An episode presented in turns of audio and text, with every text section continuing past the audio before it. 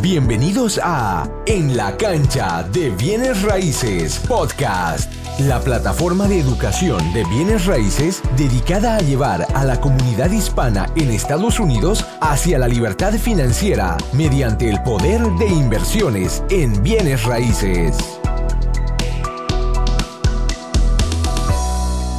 Bienvenidos a En la cancha de bienes raíces podcast. Soy Cristian Guamani y el día de hoy tengo a Angie Castro. ¿Cómo estás, Angie? Muy bien, ¿cómo estás? Espectacular, como siempre. Y algo muy interesante, Angie es una agente de inversionistas en Carolina del Norte y a mí me encanta traer a expertos profesionales, líderes que puedan traer información de valor para nosotros. Angie, coméntales a todas las personas, a toda nuestra audiencia, quién es Angie Castro y qué es lo que hace.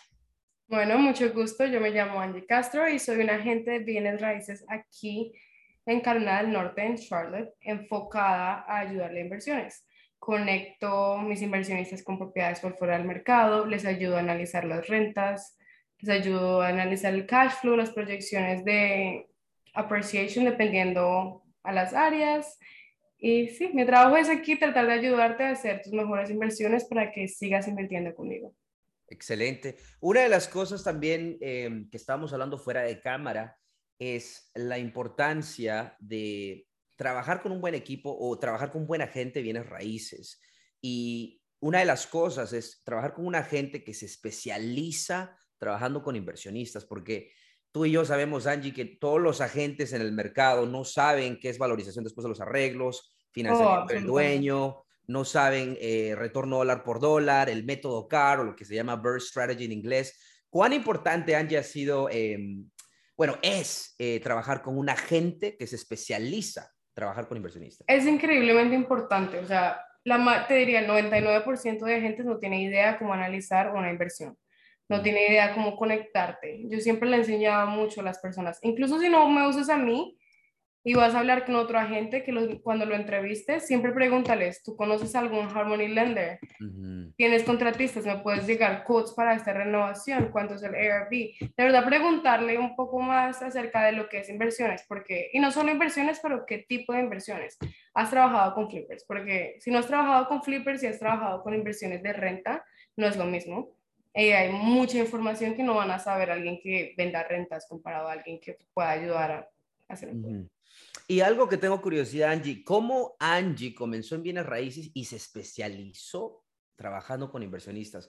Porque eso me parece eh, algo muy interesante. También podríamos motivar a muchas muchas personas que quieren ser agentes, porque no se habla mucho de que eso es una manera de generar ingreso siendo agente de bienes raíces, especializando, trabajando con inversionistas e invertir en bienes raíces y los beneficios que conlleva. ¿Cómo así es, decidiste especializarte? Porque muchos agentes de bienes raíces se especializan en nueva construcción, se especializan en eh, luxury homes, pero trabajar con inversionistas, sabes que es algo muy interesante porque vas a tener que mandar muchas ofertas o vas a tener que negociar más de lo normal y vas a tener que ser un poco más agresiva o más diligente. Coméntanos cómo así hiciste esa transición de especialización en esto. Bueno, fue mucho por, la verdad, gusto, gusto y pasión. Tú es bueno en hacer lo que te guste hacer y yo disfruto inversiones. Siempre quería aprender, uno, cómo hacerlo yo y ver a otros inversionistas hacerlo a altos niveles, ¿no? Entonces, cuando empecé, yo no, vendí a la gente que quería comprar su primera casa, quería vender su casa personal. Y sí es interesante, pero no tenía esa chispa para mí, como que no me hacía amarlo. Inversiones es esa cosa que yo dije, oye, esto es interesante. Cada vez que escucho a alguien hablar de un bird, de un flip, de lo que hicieron y por qué, cómo arreglaron esta situación, eso me interesa, porque es, hay que resolver muchos problemas y es muy rápido y es muy constante y yo le tengo gusto a eso. Entonces, es, sí, fue una gran pasión. Cuando lo encontré, la verdad, estoy muy agradecida que tuve el chance de caer en lo que me apasiona. Correcto. Y una de las cosas que estamos hablando es eso, es que uno puede generar ingreso y siendo agente inversionista, tienes que conocer tu mercado para poder traer valor a tus inversionistas y de esa manera te posicionas. Tú puedes ver como un halcón todos los tratos en tu mercado y, tienes la oportunidad de invertir y crear tu portafolio. Es lo que yo hice también aquí en Hagerstown, Maryland. Fue una gran manera de aprender. también me ayudó a empezar a invertir. Cuando compré mi primera casa, la compré con mi depósito como, mi comisión como agente fue mi primer depósito. Y así seguí comprando casas, ¿no? Con mi misma comisión, mi tiempo es mi down payment. Wow, e, es increíble también. Yo, este, una historia interesante con eso también. Em, yo cuando compré mi primer duplex de inversión, lo compré con financiamiento del dueño, pero no tenía el pago inicial, así como tú. Entonces, ¿qué es lo que hice? Saqué este, un cash advance de una tarjeta de crédito de Navy Federal Union, saqué unos 15 mil dólares y, y yo dije, wow, en dos, tres meses con las comisiones que debería tener, debería tener, quizás ahí voy a poder pagar. Y bueno, y hecho he dicho, cuando te pones en la esquina, pues tienes que eh, ejecutar. Y, y, pues me funcionó a mí. entonces yo, yo estoy seguro, yo estoy casi seguro cómo te, cómo te sentiste en tu primer día haciendo eso, porque, porque me pasó a mí también.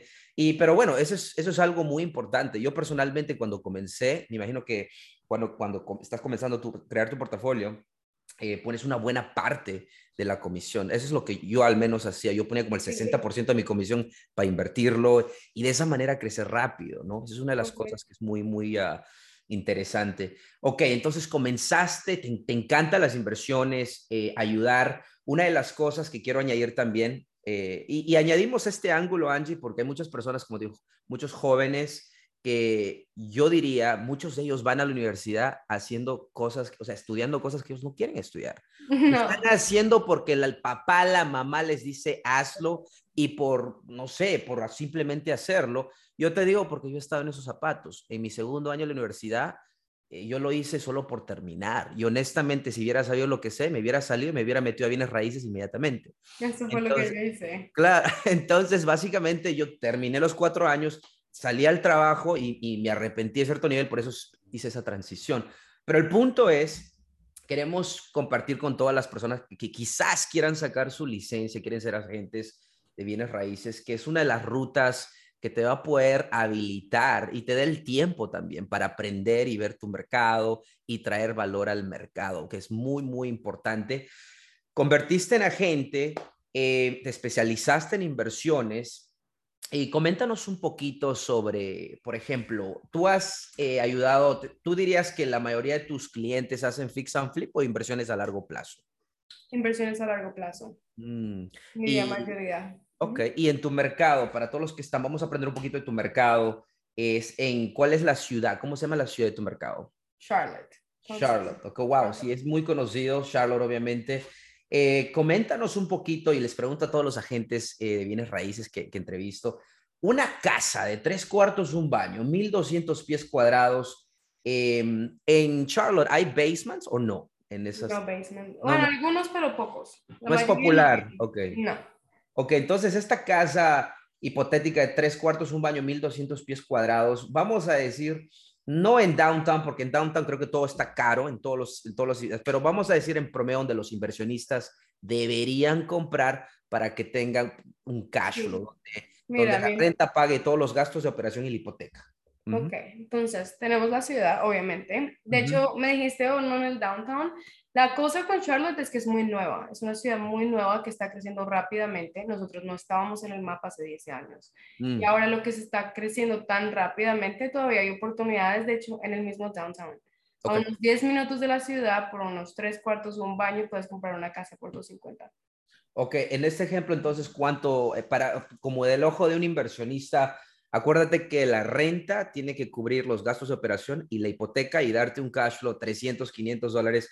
En este ejemplo, tres cuartos, un baño, 1200 pies cuadrados, ¿cuánto está esta casa y cuánto se puede rentar? 250, pero lo primero que te tienes que preguntar es, ¿qué quieres? Y yo siempre te voy a preguntar eso, ¿quieres apreciación?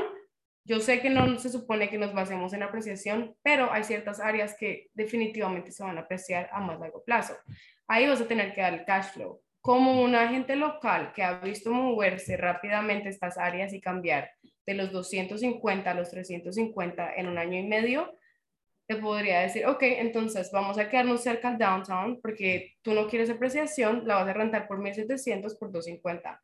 Si apreciación no es lo que estás interesado, te voy a decir, ok, mira, aquí en Carolina del Norte tenemos ciudades en los alrededores a las que te puedo llevar Ahí vas a recibir esos 300 mensuales de cash flow a 500 mensuales de cash flow por 250 una casa de tres cuartos, dos baños, 1500 square feet, um, y una casa ya de pronto ya arreglada y todo, ese se rentaría por 2200. Entonces tiene un extra cash flow.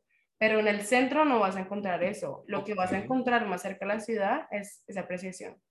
excelente. Y en esa ciudad, ¿cómo se llama esa ciudad alrededor? Um, yo diría, entonces, en los alrededores, Canápolis, Monroe, Gastonia. Um, dime, el mercado en el cual la población hispana está en crecimiento o hay mucha comunidad latina. Gastonia. Gastonia. Gastonia y Monroe. Monroe porque tenemos mucha tierra. Entonces al latino obviamente te gusta, tú quieres una casa lejos de todos los demás ellos se mueven más a Monroe, aunque ha subido bastante, o sea, en los últimos 10 años. los precios están creciendo tan rápido aquí en Charlotte que... ¿Y cuánto me Entonces, en una casa de Gastonio Monroe, 250 me dices, tres cuartos, un baño, dos baños, algo así. Tres cuartos, dos baños, 1200 square feet mínimo. Ok, 250, perfecto. ¿Y la renta me dijiste 2200, algo así? 2200 si estamos más cerca al Kannapolis, Salisbury. Si bajas a Monroe te va a costar la casa más o menos 289 en comparación, ¿no? Ahora, ¿estas casas de 250 están en condición promedio o renovada? O están renovadas, listas para mudarse. Oh, ahora, ahí es lo que me gusta. Entonces, con valor añadido, Angie, ¿cuánto están unas casitas que necesiten cambio de piso, pintura, luces, tú sabes, valor añadido? Bueno, entonces esas son las más, obviamente todo el mundo quiere esas. Estamos más mínimo unos 2.25, mínimo, mínimo. Entonces... Ok, ok, ok, 2.25. Una arreglada, no 100%, digamos, el, estoy cerrando la semana siguiente una inversionista de California, ella está comprando una casa por 255, son tres cuartos, dos baños, 1500 square feet. Se renta sola por 2200, pero tiene un garaje en la parte de atrás mm. que se puede convertir en otra unidad que pagaría unos extra 1600. Ok, espectacular. Entonces ahorita estamos hablando para los que están aquí escuchándonos sobre el mercado de eh, básicamente Carolina del Norte, alrededor de Gastonia y Monroe, ¿verdad? Estamos hablando de Anápolis. Y esa es básicamente una de las, de las áreas donde cash flow funciona. O sea, hay una posibilidad. Eh, Angie, más o menos tus clientes van y agarran un préstamo convencional o lo compran cash usualmente? Todo depende, todo depende. Mm. Yo no te diría que lo, lo, compres cash, te diría compremos tres casas y pones cash en tres down payments. ¿Y, ¿Y, cuál es el interés que has visto ahorita usualmente? En, 6.75 convencionales y si estás buscando por un investment loan, un 7.8. Ya, ahorita está un poquito alto, sí. Eh, Ok, perfecto. Entonces, ahí estamos hablando de buy and hold. Preguntas genéricas que me gustaría que muchas personas absorbieran y yo también. las licencias de renta, Angie. ¿Hay la jurisdicción de ese condado o esas ciudades regulan las rentas o no? No, bienvenido a Carolina del Norte. Nosotros aquí somos muy fuertes en, bueno, son más conservadores. Ok. Y tú tienes los derechos de tu propiedad. Si no tienes HOE, nadie te puede regular renta, no te pueden regular cuánto puedes rentar, no te pueden regular a qué tiempo, si quieres ser short term, si es libre. Tu tierra, ya me está encantando Carolina del Norte. ¿ah? Ahora, sobre las evicciones, Angie. ¿Has tenido eh, clientes o en tu experiencia has pasado con el proceso de evicción? Em, eh, sí, he tenido una experiencia, dos procesos de evicción, pero felizmente pudimos arreglar la situación antes de tener que ir enfrente de la corte. Mm, ok. Pero el proceso en sí, eh, me imagino que hiciste un poquito de diligencia cuando estabas en esa posición. Más o menos, ¿cuál es el, el mejor caso? Por ejemplo, yo te digo aquí en Hagerstown, Maryland, el mejor caso, si tú haces todo inmediatamente, eh, un mes y medio, a peor caso, pues puede ser meses, pero lo más ágil que puede ser es un mes y medio. Más o menos. Aquí sería alrededor de un mes. Un mes. Oh, wow. No, pues está, eh, me parece fenomenal. Me parece un mercado en el cual eh, invita a inversionistas. donde yo estoy aquí en Hagerstown hay este, una, regulan, hay una licencia de renta, que es bueno y malo. Ok, puede ser bueno para los que están escuchando, puede ser bueno porque pues chequean que todo esté bien, particularmente, por ejemplo, que esté vivible, que haga el smoke detector, uh, monóxido de carbono, eh, pero también puede ser un poquito mal porque hay inspectores que son muy selectivos y pueden, ¿cómo se dice? Discourage, pueden limitar el deseo a los inversionistas a venir e invertir en, ese, en esa ciudad. ¿Qué opinas de eso, Angie? Bueno, aquí es muy diferente. Ah, tú sabes, es el sur. creo que ustedes están un poco más cerca del norte, se les pega del norte. Aquí somos sureños, ¿no? Es, se creen en el derecho de tomar tus propias decisiones y, bueno, tu propiedad es tu decisión. Lo que quieras hacer con tu propiedad es tu decisión. Correcto. Ok, excelente. Ahora hablamos un poquito de eso. Y los permisos, por ejemplo, Angie, si yo compro una casa con valor añadido, porque me imagino que no es imposible, pero posiblemente no es tan común encontrar una casa en, en Monroe, Gastonia, Nápoles por 180 mil dólares. Me imagino si, si es que la hay, necesita mucho trabajo, me imagino. Muchísimo trabajo, sí. Y, y vamos a asumir en ese ejemplo hipotético, si tengo que invertir los 60 mil dólares de renovación mediana, y tengo que arreglar eh, los permisos? ¿Cómo son las ciudades un poquito? ¿Son amigables? No, van a, van a variar por ciudad, ¿no? No todas las ciudades son los mismos. Tú sabes, hay ciertas ciudades que son fenomenales para trabajar. Canápolis es muy buena, Monroe se mueve muy rápido, Gastonia un poco más lento. En Mecklenburg County, que es la ciudad de Charlotte en tal, sí es un problema con ellos. Obviamente las renovaciones son más estrictos, ¿no? pero eso que estás, en las afueras, en gobernaciones un poco más pequeñas, con menos gente trabajando en la renovación, tienen de hecho ser un poco más adaptables contigo.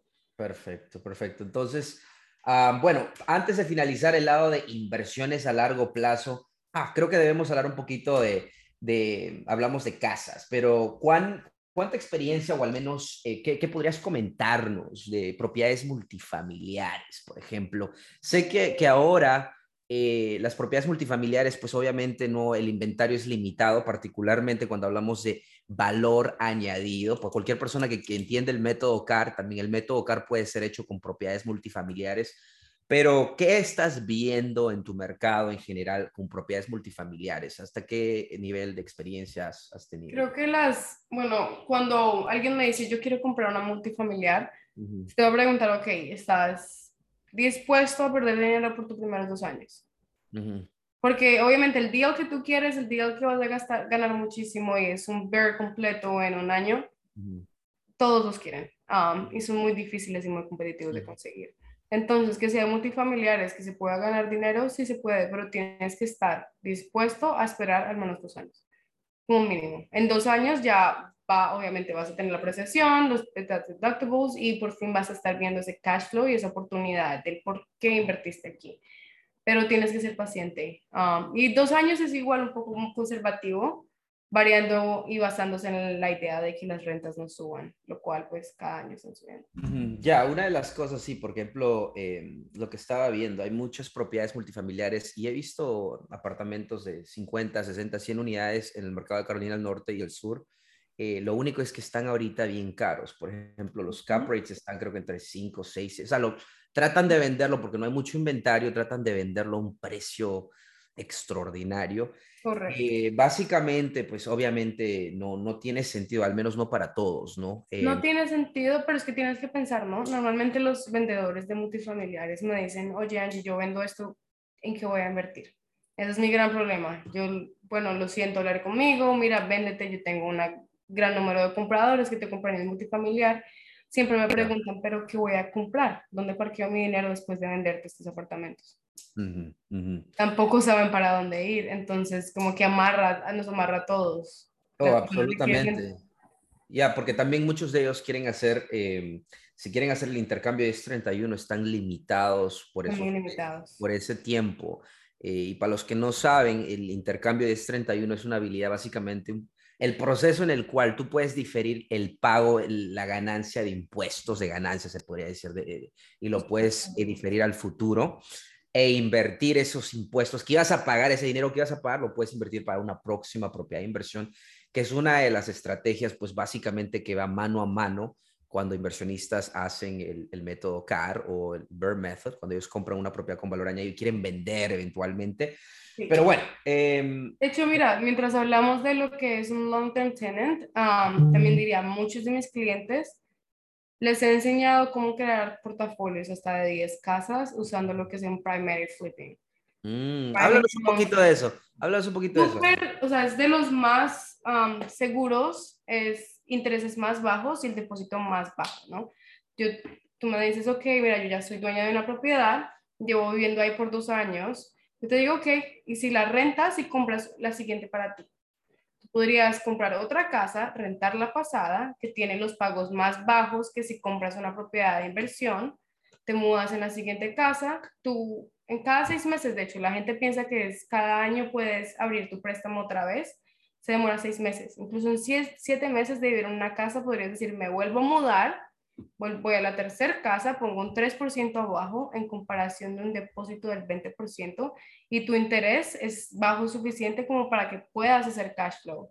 Puedes hacer esto y tener 10 préstamos abiertos con Fannie Mae y Freddie Mac al mismo tiempo. Ahora, el reto, el reto, Angie, y, pues me imagino que encontraste una solución para eso, o al menos eh, es de que si tú vives en una vecindad X y quieres comprar una casa, una segunda casa después de seis meses, vamos a decir, eh, el analista de riesgo, el underwriter, si vas a comprar una casa a, a la otra vecindad y tú vas a argumentar que quieres vivir ahí, he escuchado que tienes que tener ciertos argumentos como me he casado y quiero que esta casa, quiero tener hijos y bla, bla, bla. O, también en esta casa, aunque es cerca de esta casa donde vivo ahora, está en un mejor distrito de la escuela. O sea, tiene que ver a Puedes decir que te gusta más y que la casa en la que estás no te sientes feliz y no te sube. No, has visto tú, entonces no has visto esos retos hasta el momento de eso. La verdad no, y lo he hecho muchas veces ya. No, a mí obviamente tiene que tener sentido, no me vayas a decir que te vas a mudar en la casa de enfrente. Tampoco. que se ve igualita, o sea, ¿qué vas a decir si se ve igualita, no? Pero tiene que tener sentido, o sea, es algo que nosotros vamos a hablar. No, me, eh, eh, y, eh, actually, esa es una de las cosas que, que, que hablamos del, del, house hacking, ¿no? Y, y, generar, comprar propiedades. Yo personalmente creo que en los últimos, bueno, los últimos siete años me he mudado como cuatro veces y he comprado una casa cada vez que me he mudado y con Correcto. la estrategia.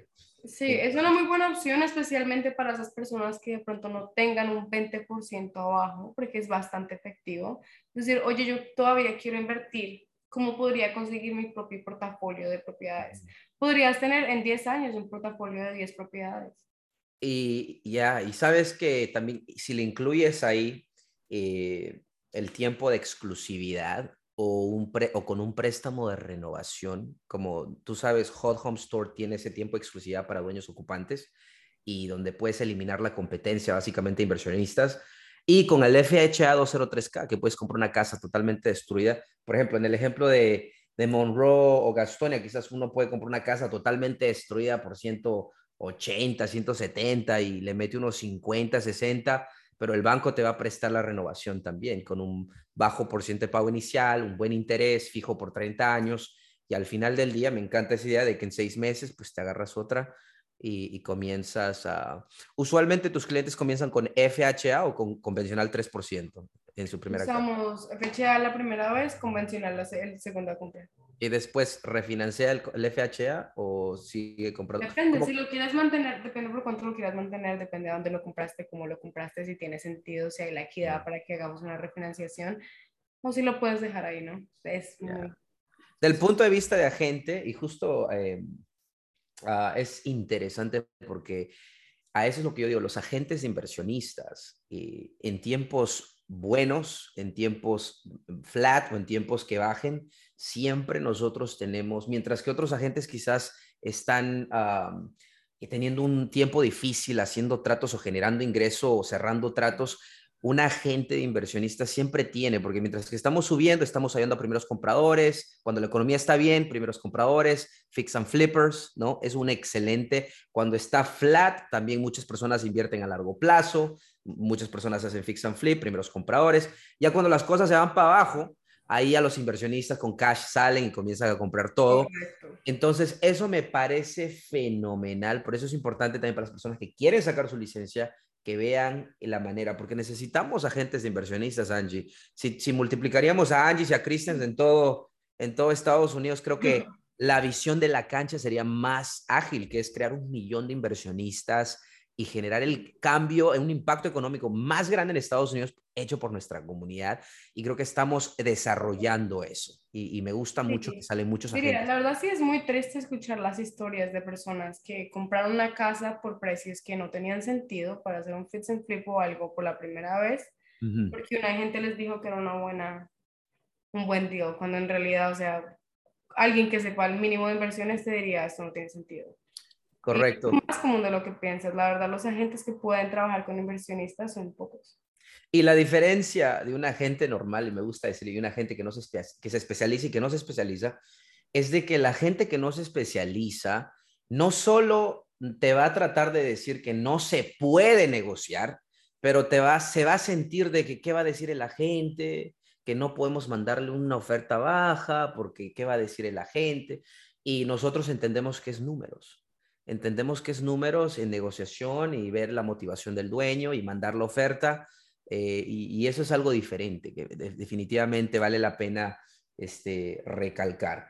Entonces, hablamos de inversiones a largo plazo. Me encanta mucho y creo que voy a explorar un poquito tu mercado. Quizás hasta me puedes representar ahí. Me interesa mucho. Voy, a hacer un análisis ahí.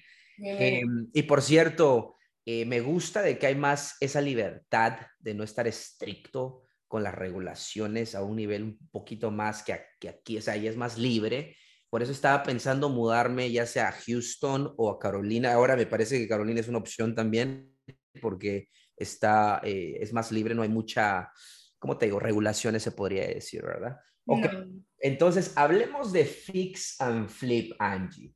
Ok, ¿qué mercados en tus clientes, por ejemplo, o, en tu, y tú que conoces tu mercado, eh, ¿Qué mercados son espectaculares para fix and flip? Obviamente sabemos que el mercado quizás no es el mejor año para hacer fix and flip, pero ¿dónde está la demanda eh, amplia de primeros compradores, dueños ocupantes? Porque eso es lo que va a dirigir el fix and flip, ¿no? Entonces, ¿qué, ¿cómo se llaman estas ciudades? ¿O dirías que Downtown Houston están, hay casas o son apartamentos, condominios en Downtown? En Charlotte más que todo casas. Tu fix and flip de un condo aquí no existe. Los fondos se mantienen el mismo precio, las casas suben. Ok, y dame una idea más o menos de un fix and flip en promedio, por ejemplo, para hacer los números de compra, arreglo y venta. algo hipotético. Ok, compra 155. Okay. Un buen día. Es no buen día, pero que tenga sentido. 155, venta por 290.